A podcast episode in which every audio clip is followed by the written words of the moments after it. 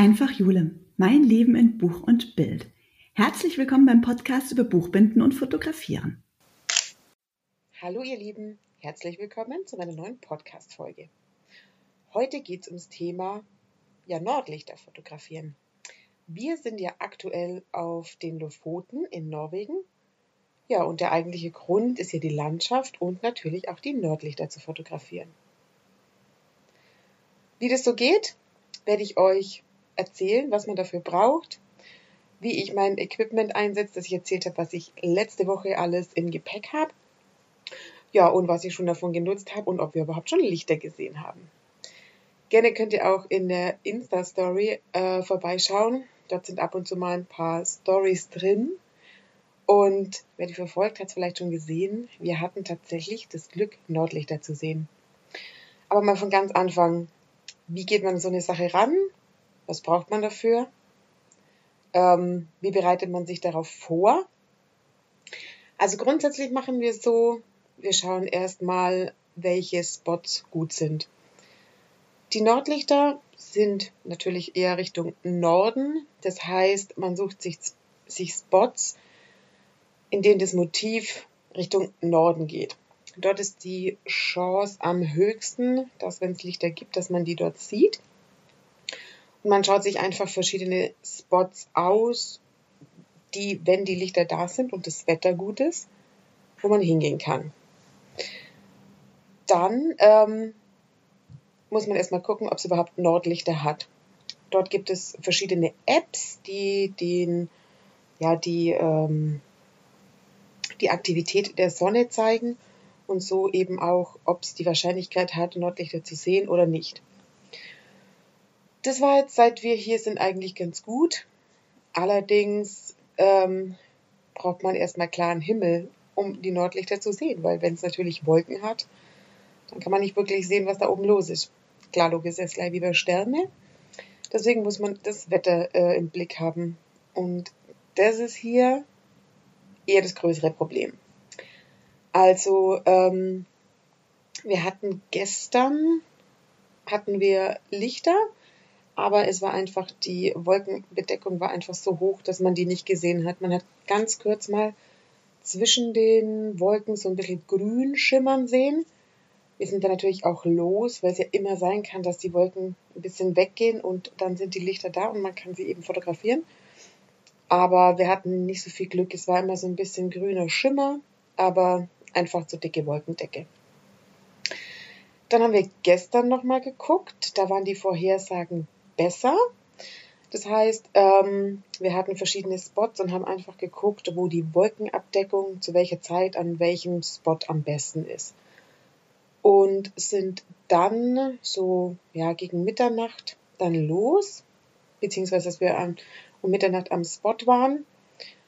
Und ja, als wir angekommen sind, war tatsächlich schon Nordlichter zu sehen. Aber wir sind dann erstmal zum Spot und haben uns das Bild eingerichtet und dann muss man einfach schauen, ähm, wo man sich platziert, dass man einen schönen Vordergrund hat, dass man keine störenden anderen Lichter hat. Und ja, wenn man dann soweit eingerichtet ist, dann heißt eigentlich warten und hoffen. Und es war dann tatsächlich so, wie wir das wollten, dass es vorhergesagt war. Die Nordlichter waren da, ähm, der Himmel war zwar bedeckt, aber immer wieder mal so frei, dass man die Lichter hat sehen können. Ja, und dann wird fotografiert.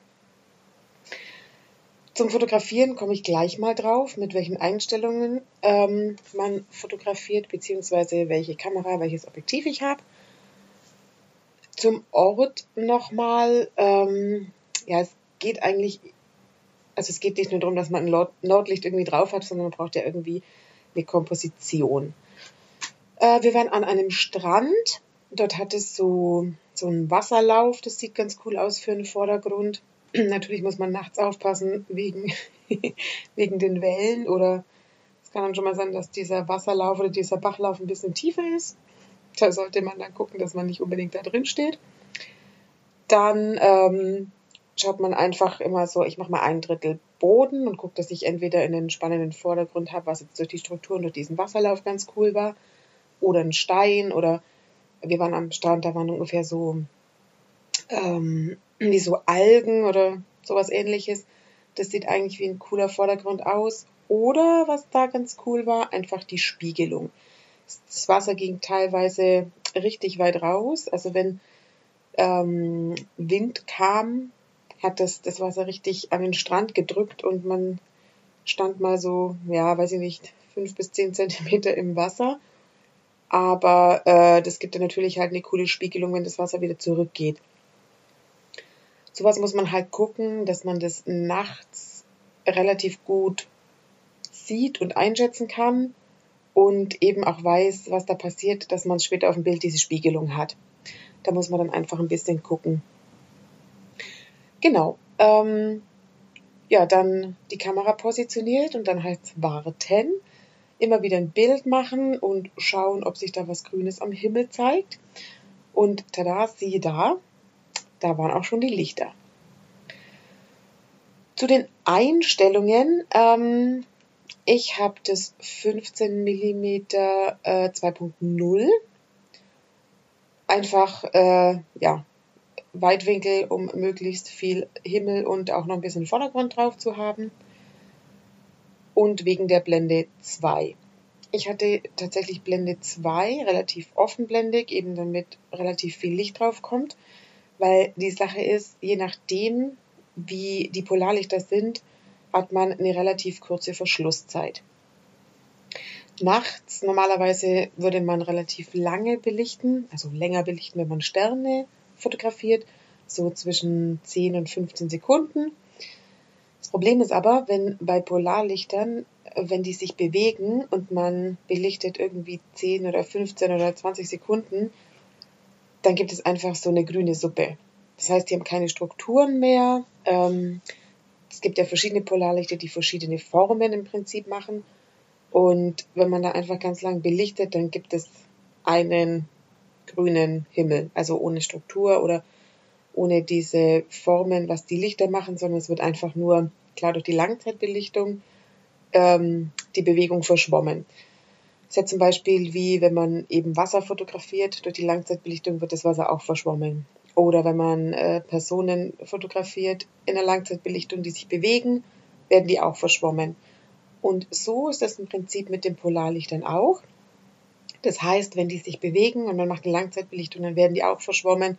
Und je nachdem, wenn man richtig lang belichtet ähm, und die schnell sind, dann gibt's einfach ja so einen Matschhimmel, sage ich mal. Und das sieht halt nicht so gut aus. Deswegen würde man eher kürzer belichten. So ungefähr, ähm, ich war immer so zwischen ja, einer und vier Sekunden. Deswegen blendet ziemlich weit auf und ISO hatte ich je nach Belichtungszeit 3200 mal 6400 oder 1600. Ähm, da muss man einfach ein bisschen gucken, wie, die, wie hell die Lichter tatsächlich sind, welchen Vordergrund hat's. Wir haben ein bisschen Mond, also so ein bisschen über Halbmond, also er ist relativ hell. Und wenn der noch auf den Vordergrund scheint, macht er auch den Vordergrund ziemlich hell. Also das heißt nicht alles irgendwie schwarz oder nur Silhouette, sondern der Mond beleuchtet es schön und dann hat man eben ein bisschen helleren Vordergrund und die Polarlichter am Himmel.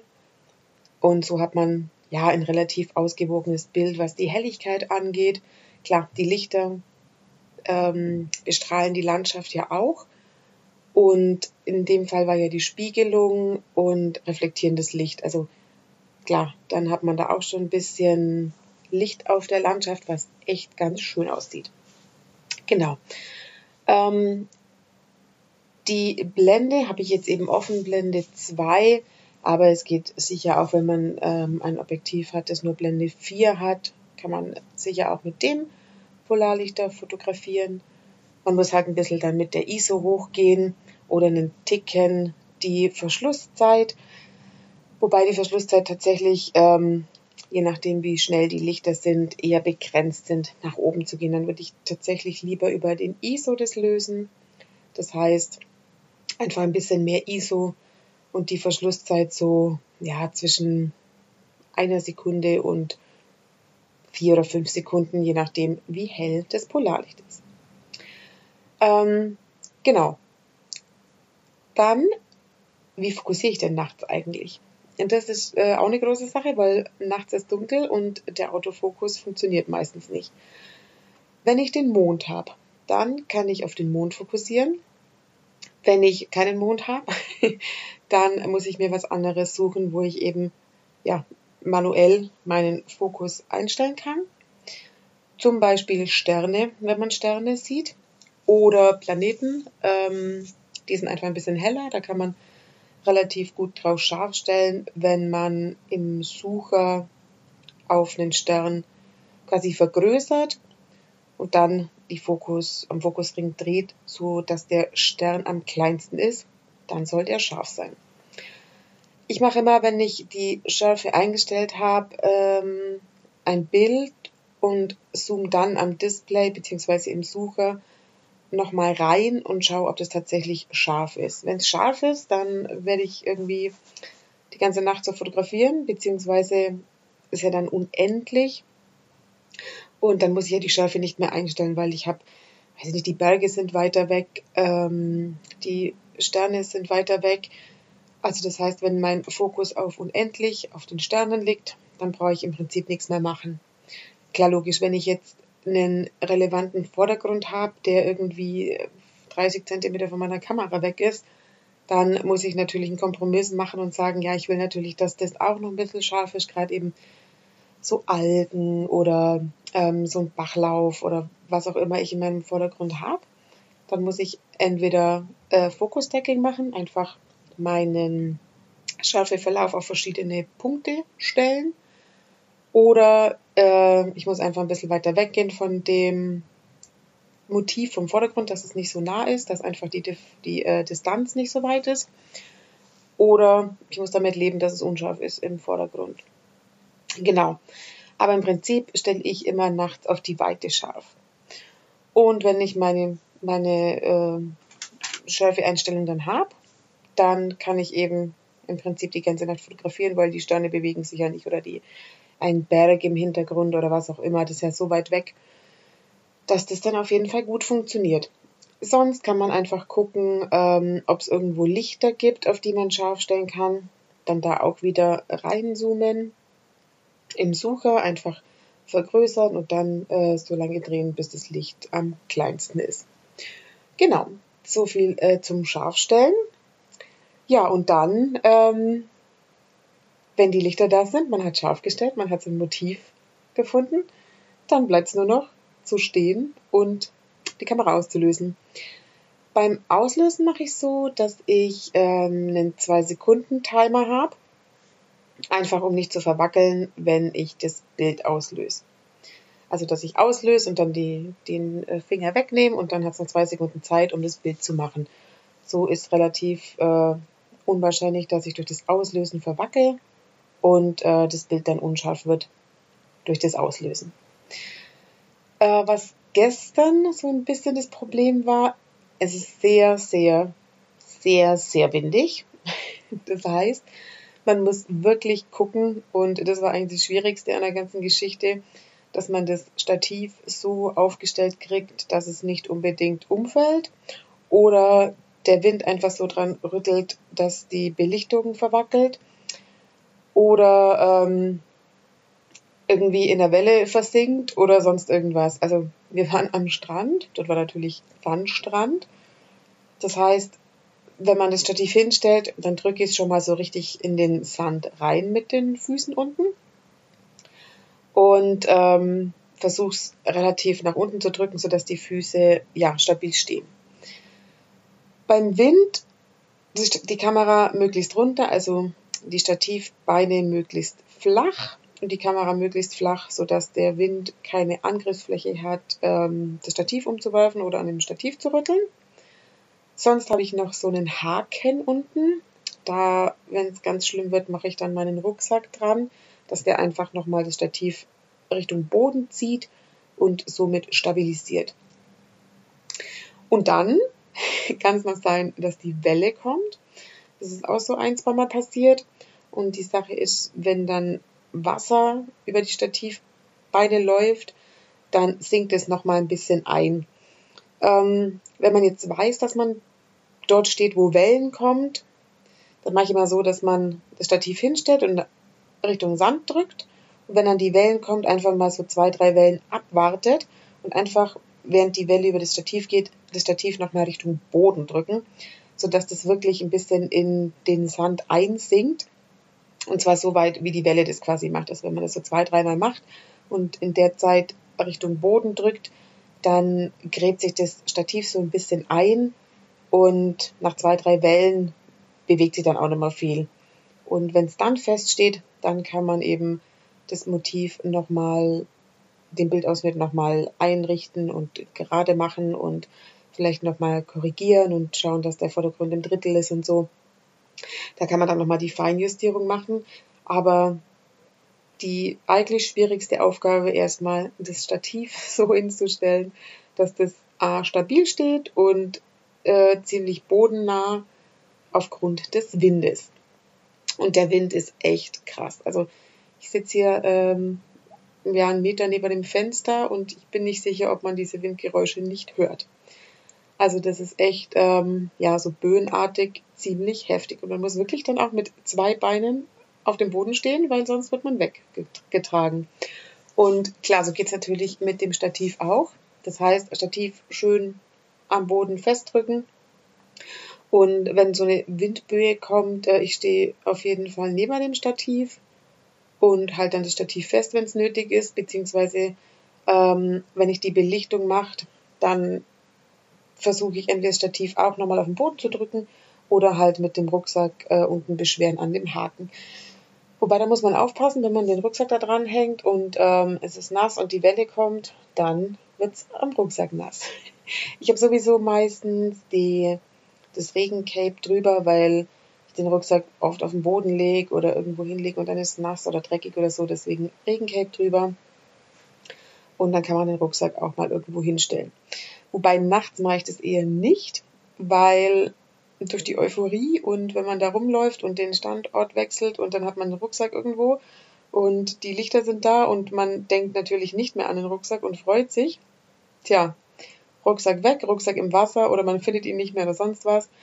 Deswegen ähm, entweder gleich im Auto lassen und tatsächlich nur Stativ und Kamera mitnehmen oder Rucksack auf dem Rücken. Während übrigens auch ganz gut. Deswegen äh, gerne auf dem Rücken behalten. Apropos warm, ähm, ja, ich kann mal erzählen, was man so alles dann anhat, beziehungsweise Wärmepads und sonstige Ausrüstung an sich trägt, um einigermaßen warm zu bleiben. Die Sache ist, es ist im Moment nicht so kalt. Äh, es hat so, ja, weiß ich nicht, vier, fünf Grad. Allerdings halt sehr windig wobei der Wind jetzt auch nicht so arg kalt ist. Also es ist kältetechnisch noch völlig okay. Aber man muss sich ja trotzdem gut anziehen, weil nachts irgendwann wird man müde und dann kommt sowieso die Kälte. Deswegen ähm, schadet es nichts. Auf jeden Fall zwei Paar Socken, dann äh, Thermohosen, Skihosen. Ähm, dann habe ich so Gummistiefel im Prinzip, aber mit so Fell drin. Dort habe ich noch ähm, Einlegesohlen drin. Die kann man mit so äh, mit einer Powerbank quasi ähm, steuern. Ja, ist ein bisschen doof, weil da ist das Kabel, das muss man halt irgendwie dann immer in die Schuhe machen und dann irgendwie die Powerbank in die Hosentasche. Das ist ein bisschen komische Handhabung. Aber ähm, ich wollte nicht diese Pads, die man nur einmal benutzen kann. Das finde ich ein bisschen, weiß ich nicht. Deswegen habe ich diese Sohlen und dann mit der Powerbank, die kann man dann wieder laden, wenn man zu Hause ist. Und dann hat man auf jeden Fall warme Füße. Der Vorteil bei den wasserdichten Schuhen, also bei diesen wie Gummistiefel, ähm, die standen gestern so wirklich ein, zwei Mal richtig im Wasser, beziehungsweise sind durch diesen kleinen Bachlauf durch. Da war man tatsächlich vielleicht bis zum Knöchel im Wasser. Aber wenn da kein Wasser reinkommt, dann kann man auch locker diese Sohlen da drin haben. Das war überhaupt kein Problem. Und dann die Skihose drüber, die dichtet auch nochmal so ein bisschen ab. Und dann hat man auf jeden Fall keine kalten Füße mehr. Sonst auch äh, so Rollkragenpulli beziehungsweise so Thermoshirts unten rein, dann ähm, Pulli drüber, Jacke drüber, wenn das nicht reicht, noch eine Daunenjacke drunter, dann die Winterjacke drüber, Mütze, Schal, Handschuhe auf jeden Fall.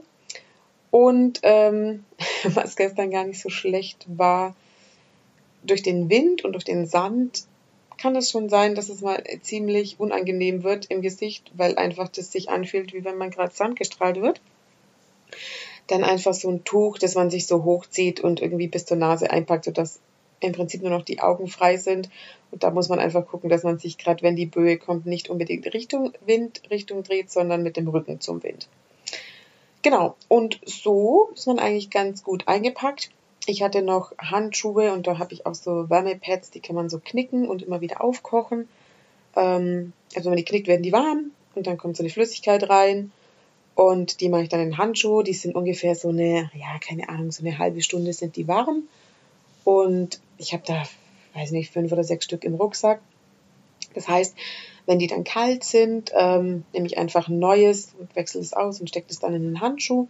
So habe ich auf jeden Fall warme Hände, beziehungsweise ähm, wenn ich es in die Jackentasche mache, kann ich meine Hand in die Jackentasche machen beim, also wenn ich dann einfach dort stehe und alles eingerichtet habe, dann brauche ich im Prinzip nur noch auslösen. Und äh, währenddessen es aufnimmt, kann ich dann die Hand in die Jackentasche machen zum Beispiel. Oder eben diese Pads in den Handschuh und dann kann ich auch mit den Handschuhen oder mit den Händen arbeiten, mal den neuen Bildausschnitt wählen oder Stativ festhalten oder was auch immer. Genau, so war es äh, Füße und Hände warm und sonst muss man halt einfach verschiedene Schichten anziehen und ähm, ja, es, die Temperatur hält sich tatsächlich in Grenzen. Problem ist ein bisschen der Wind aber mit mehreren Jacken und mehreren Schichten und äh, Skihose kriegt man das auf jeden Fall ganz gut hin. Genau. Und so kann man dann die Polarlichter fotografieren. Ähm, klar, wenn man am Spot ist, dann macht man irgendwie erstmal so den Sicherheits, äh, das Sicherheitsbild. Man schaut mal, dass man irgendwie Polarlichter drauf hat, möglichst viel Himmel und ähm, auf jeden Fall mal einen sicheren, ein sicheres Bild, dass man schon mal was hat. Und wenn man dann länger dort ist und der Spaß geht länger, dann schaut man natürlich, dass man ja verschiedene Vordergründe, verschiedene Perspektiven, mal hochkant, mal äh, Querformat, mal mit dem Stativ weiter auf dem Boden, dass man vielleicht den Vordergrund mehr drauf hat, dann wieder weniger Vordergrund und mehr Himmel, dass man einfach verschiedene Perspektiven hat und dass man einfach äh, dann mehr Bilder hat, weil immer von der gleichen Perspektive und immer das gleiche Bild ist dann auch langweilig, wenn man irgendwie 700 gleiche Bilder hat. Klar, die Polarlichter verändern sich, die Polarlichter bewegen sich, aber ja, ich schaue dann einfach immer, dass es ein bisschen unterschiedlich aussieht und gehe dann am Spot natürlich auch mal ein bisschen hin und her. An dem Strand, wo wir gestern waren, da war das ganz cool, weil der ziemlich weitläufig ist da kann man dann eben zu diesem Bachlauf oder wenn man weiter hinterläuft, gibt es diese Spiegelung oder dann, wenn man noch ein Stück weiter läuft, hat es dann Felsen und so. Also da kann man auf jeden Fall verschiedene Spots fotografieren. Und das auf äh, kurzer Strecke. Also man kann einfach im Prinzip dann auf ein paar hundert Meter hin und her einfach verschiedene Spots äh, ja, als Vordergrund oder als Motiv haben. Genau. Ähm, ich weiß gar nicht, ich glaube, wir hatten irgendwie so eine Stunde oder so. Und dann kamen leider die Wolken wieder. Das war schlechter als vorhergesagt. Ähm, die Vorhersage war, dass es irgendwie gegen drei oder vier Uhr nachts dann klarer wird. Das war leider nicht so. Sprich, es hat dann zugezogen und ist dann eher schlimmer geworden. Und dann hat man gesehen nach der Belichtung, dass es schon noch Lichter hat, dass sie relativ grün, also der Himmel relativ grün ist, aber es war jetzt einfach kein Motiv mehr. Genau, dann kam äh, ganz im Gegenteil die große dunkle Wolke und ja, dann macht es irgendwie auch keinen Sinn mehr. Wir sind dann nochmal kurz an einen anderen Spot gefahren und haben es dann nochmal probiert, aber leider hat das Wetter sich verschlechtert. Ja, und so ging es dann irgendwie dann doch nach Hause. Auch auf dem Weg dann nochmal angehalten und geguckt, aber auf der Fahrt hat man dann schon gesehen, dass es eher schlechter wird und dann anfängt zu graupeln und Niederschlag und dichte Wolkendecke und auch kein Mond mehr zu sehen. Deswegen ging es dann ab nach Hause. Genau. Und äh, nach ein paar Stündchen Schlaf, ja, kann man dann die Bilder am, am Rechner anschauen, beziehungsweise am Laptop und kann mal gucken, was man so nachts da fabriziert hat. Ich habe schon ein paar Bilder durchgeguckt und ich muss echt sagen, das sind echt ein paar coole mit dabei. Ähm, das eine oder andere werdet ihr auf Instagram auch sehen. Und wer es schon gesehen hat, es waren auch ein paar Sachen in der Story. Ähm, sowieso versuche ich euch da gerne mitzunehmen auf dem ähm, Photo Unit Travel Pick Kanal. Einfach ein paar Stories zeigen und ein paar Bilder und dann hoffentlich auch ein paar Ergebnisse, die ich dann zeigen kann zum Posten und dem natürlich wieder neue Wandbilder und Kalender und ähm, etc. entsteht. Genau, so viel ähm, zur Polarlichtfotografie. Ich hoffe natürlich, dass wir die nächsten Tage nochmal gute Bedingungen haben, was das Wetter angeht. Also jetzt im Moment richtigen Sturm, beziehungsweise ebenso Böen, die hier richtig vorbeipeitschen. Ja, Himmel ist bedeckt, also es sieht im Moment nicht so gut aus, was die Vorhersagen angeht. Aber man muss da einfach tatsächlich auch immer relativ zeitnah gucken, weil sich das hier so schnell verändern kann. Also das heißt, man kann aus dem Schneesturm, Schneesturm rausfahren und 100 Meter weiter ist dann klar und wolkenlos und hat Sterne oder Polarlichter oder was auch immer. Also das kann sich hier wirklich richtig, richtig schnell ändern. Deswegen muss man da immer relativ flexibel und zeitnah gucken, was passiert und tatsächlich auch schauen, wo man hinfährt, weil das in wenigen Kilometern wirklich entweder von Schneesturm bis klarer Himmel alles sein kann. Aber ähm, jetzt wird erstmal gefrühstückt, schätze ich mal. Und dann gehen wir mal los, weil es ist gar nicht so arg lang hell. Ähm, irgendwie Sonnenaufgang um halb elf und Sonnenuntergang um halb fünf oder so. Also es ist äh, nur bedingt hell und dann muss man die Zeit nutzen. Ja, und sobald es dunkel wird, besteht ja wieder die Chance auf Polarlichter. Und da sind die Nächte auf jeden Fall kurz. Genau. Deswegen, wir hoffen auf ähm, besseres Wetter beziehungsweise auf wolkenlosen Himmel. Und ich glaube, die Aktivität ist ganz gut für die nächsten Tage. Also wenn wir nochmal die Chance auf klaren Himmel bekommen, dann sind wir auf jeden Fall unterwegs und dann wird es sicher auch noch das ein oder andere Bild geben. So, jetzt sind wir schon wieder am Ende der Folge. Dann würde ich sagen, vielen Dank fürs Zuhören und weil die Nacht der bessere Tag ist. Das war's für diese Woche von meinem Podcast Einfach Jule, mein Leben in Buch und Bild. Wenn euch der Podcast gefällt, dann abonniert den Kanal, um keine Folge mehr zu verpassen. Neue Folgen gibt's immer montags.